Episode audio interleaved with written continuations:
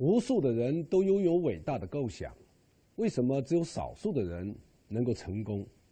我们无数的员工都在辛辛苦苦的工作，但是我们为什么却得不到很好的收获或者很好的结果？我今天要跟大家沟通的一个非常重要的主题，就是回答这样一个问题。这个问题就是：为什么无数的人都拥有智慧、拥有构想，但却有少数人才成功？为什么我们每天那么辛苦的工作，那么努力的工作，但是结果却不尽如人意？我们在一家公司里面，我们如何去为客户创造一个好的结果？这就叫执行。但是在我讲执行的时候，通常会有很多人来问一个问题：说江博士，你讲执行是为老板说话，还是为员工说话？是不是？我们所讲的一切都是要让员工为老板工作，员工为企业工作，然后把员工和老板和企业对立起来了。这样讲就错了，因为企业和员工的关系，员工和企业的关系不是一个对立的关系。商业伟大的地方就伟大在，商业是一个多赢的体系。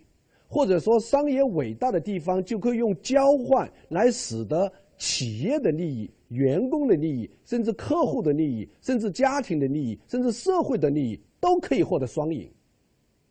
而这个双赢的最重要的关键就在于结果：企业给客户提供结果，客户给企业提供回报，企业和客户都获得了双赢。员工给企业提供结果，企业给员工回报，企业和员工也获得了双赢。员工给企业提供了结果，员工获得了回报，员工把这样回报养家糊口，来建立一个好的家庭，家庭获得了多赢。员工把收入来回报家庭，家庭会幸福，家庭幸福，员工有回报，企业发展，客户有利益，社会就多赢了。所以，商业是一个伟大的游戏。这个游戏它可以使得员工、企业、客户、家庭、社会都可以双赢。所以，如果我们把企业和员工的利益对立起来，那只能说明我们的思维水平降低了。你把它降低到了一种我赢就是你输，你输就是我赢，我获得了就是你失去，你失去就是我获得。这实际上就把商业最伟大的魅力给消灭了。所以今天我在跟大家沟通这样一个执行的核心的时候，我事实上想跟大家探索这样一个非常重要的入口。这个入口就是，我们可以去寻求一种多赢的道路，我们可以让员工在获得他的价值的时候。我们可以让客户在获得价值的时候，让企业在获得价值的时候，家庭也获得价值，社会也获得价值，所有的参与者都获得价值，这样一个伟大的体系，才是真正的商业的游戏。而这个商业游戏的核心在于出发点在哪里？大家注意到了吗？出发点在于结果。因为这个游戏的前提是市场经济的游戏叫做供求双方。需求方叫客户，供求方叫企业，而企业的结果又从哪哪里来的呢？企业的结果来源于他的员工，所以员工提供他的结果，然后通过企业来提供给客户，然后客户获得了这样一个我们讲的收益或者说产品，然后给企业付钱，客户通过使用产品来获得他的利益，然后企业给员工以回报。这个游戏就完美的建立起来。所以从这个角度上讲，我们做一家企业，或者说我们做一个员工，最神圣的天职就是创造价值。那么按照我的说法，价值就是结果。但是注意，大家注意，这么一个简单的逻辑。事实上，在整个这个商业操作，或者当我们在工作的时候，我们很容易就把它忘掉，或者我们很容易就把它迷惑掉。这就是执行的奥妙所在。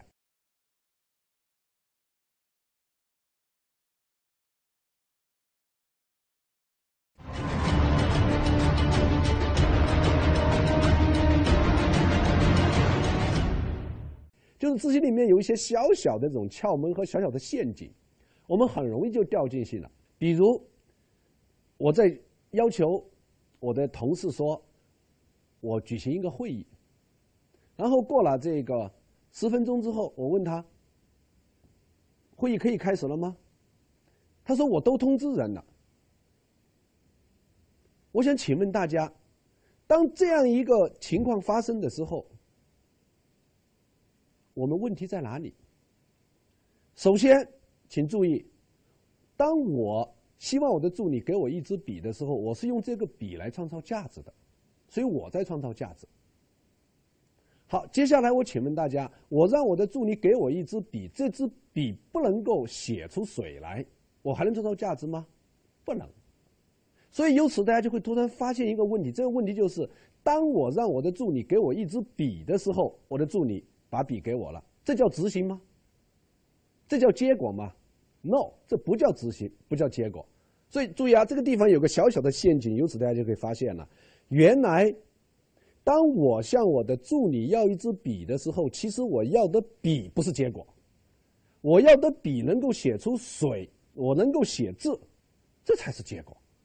这个时候，我们发现执行里面有一个小小的陷阱。这个陷阱就是，如果我们站在我的助理的角度上，或者说我们去召集会议的这个人身上，他怎么理解执行的呢？他说：“OK，老板叫我给一支笔给他，我就给一支笔给他。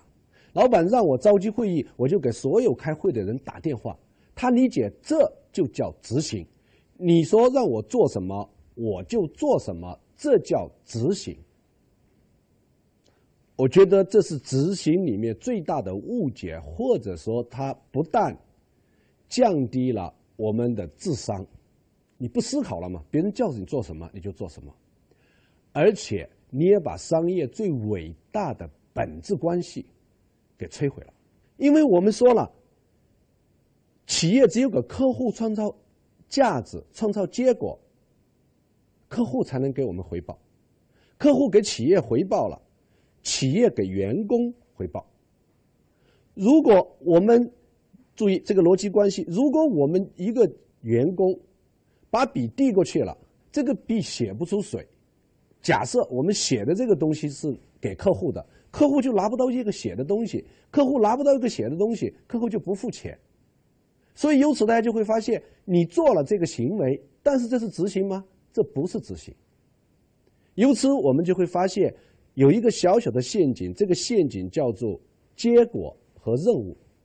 原来，当我让我的助理去拿一支笔给我的时候，这叫做布置任务。但是，我们的助理要给我提供什么样啊？结果。因为在商业上，这个多赢的游戏要能够转起来，前提是每一个员工所做的任务要把它转化为结果，由此。结果的秘密就揭示了。这个秘密就是：当任何人让你做什么事的时候，请你记住，你要去思考，你要用你的脑子，绝对不要简单的盲从或者简单的就 action。执行绝不是简单的 action，不是简单的行为，不是简单的我们讲的没有理由、没有借借口的执行，不是这样的。执行首先是去想，当一个人向我。要求一件事情的时候，我如何向他提供结果？而当我向他提供结果的时候，我要去想一下，他用这个结果又如何去交换来另外一个结果。所以由此我们就知道了，比如说，老板说你给我一支笔，那我们就应该想想，老板要笔的结果是什么？老板要笔的结果是写，我们讲写文字。所以我们在给笔的时候，我们就一定要看一下这个笔能不能写出来。甚至，当然最好的这个准备就是，在你开会以前，或者你作为老板的助理之前，你应该把所有的笔都去试一下，它能不能写出来。这是最好的执行。退一万步讲，在递过去之前，你也要把它写一下。或者甚至说，你递过去以后，老板写的时候，你要去看一下能不能写出写出来。如果不能写出来，你要准备一支马上递上去，因为你用这样的方式才能交换老板的结果。老板把字写出来了，才跟客户交换结果。同样的道理，你的上司布置你说，请你给我召集一个会议的时候，你记住，你的任务不是去给每一个人打电话。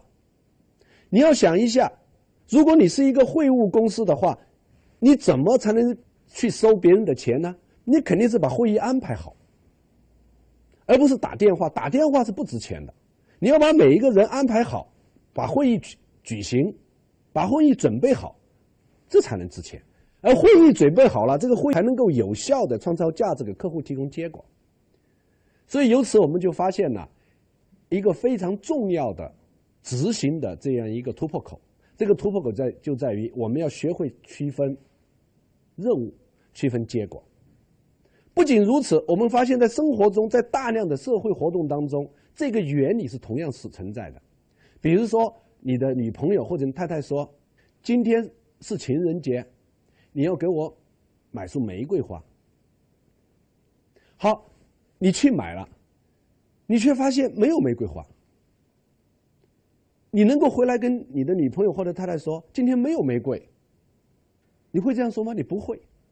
因为你非常清楚的知道，当你的太太或者说你女朋友告诉你说今天是情人节，送我一束花吧。他这是一个任务，结果是什么？结果是说今天是情人节，你要向我表达你对我的情感。所以，如果你理解了这样一个结果的话，那么玫瑰花买得到买不到重不重要？不重要，因为表达情感的方式有很多。甚至，如果他即使向你说，请你给我买一束玫瑰花，那你可以想过没有？你买的可能绝不仅仅是一束玫瑰花。你可以去想一想，我怎么不仅仅做一束玫瑰花，还要做一些更多的东西来表达我的情感呢？所以，由此，如果你理解这才是真正的结果的话，那么你在送一束玫瑰花的时候，也许你会在玫瑰花的把上缠上一个条，在条上写下一段你的情感，然后在送给他的时候。告诉他说：“我有一段话藏在这个上面上。”在这个时候，你会发现，你在创造一个我们讲的更大的结果。这就是执行的秘密。执行的秘密在于说，我们要区分两个非常重要的名词，一个叫任务，一个叫结果。我们在大量的时候都是在做任务，而不是在做结果。而一旦我们懂得，执行的这个核心，无非是我们不要去字面上理解客户的要求，我们应该去问一下客户要的是什么样的结果，而这个结果是可以他用金钱，可以用我们讲的回报来支付这样一个结果的。那这个东西到底是什么？你要做的是这样一个东西。一旦你要做的是这样一个东西之后，你会发现作为一个员工，你获得了人格的独立。大家都知道，在作为一个员工最痛苦的时候，就是看老板的眼色；最痛苦的时候，就是去听老板对我的评价好还是不好。这个对不对？这个对。但是执行会帮助你完成一个最重要的超越。这个最重要的超越就是，你其实可以超越老板，去获得你人格的独立。这就是你去思考，老板的客户又是谁？老板的客户是我们外面的客户，对不对？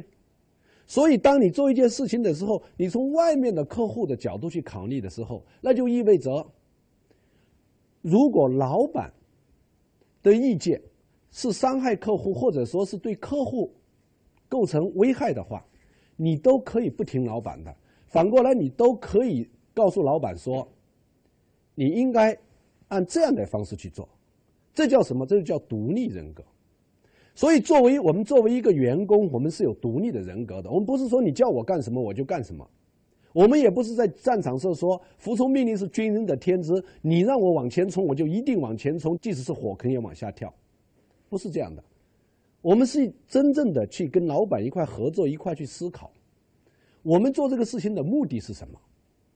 所以由此我们就获得了人格上的独立。所以，请给我结果或者结果执行力讲的是这样一种观念。这个观念就是，我们跟老板之间、跟企业之间是一个合作的关系。我们在做任何一个工作的时候，请你记住，你的目标不是去看老板的脸色，而是去想想老板做这个事情是为客户创造什么样的结果。当你这样去做的时候，如果这个老板不喜欢你这样的工作方式，记住错的不是你，是这个老板。由此大家就可以知道了，作为一个员工，你是可以领导你的领导的，就是你是你可以领导你的老板的。怎么领导？就是你要超于老板简单的命令。所以当老板说“请你给我一支笔”的时候，你要去想想他用这支笔来做什么。如果用这支笔来签文件的时候，你就要去想一想怎么准备一支非常漂亮、有面子的这样的笔，拿来签文件，拿来签合同。当老板说我要来做笔记的时候，你能不能考虑去用一支？哎，比较圆润的、非常顺手的笔。当老板说我要带一支笔作为装饰的时候，能不能买一支礼品笔？所以，由此大家就可以发现，你原来你真真正正的要一支笔的时候，背后其实是有一系列的目的的。做结果就是要去思考这些目的是什么，你要去提前为这些目的做准备。我们后面会跟大家讲九段秘术，就是秘术为什么可以分段位。背后就是这样一个原理。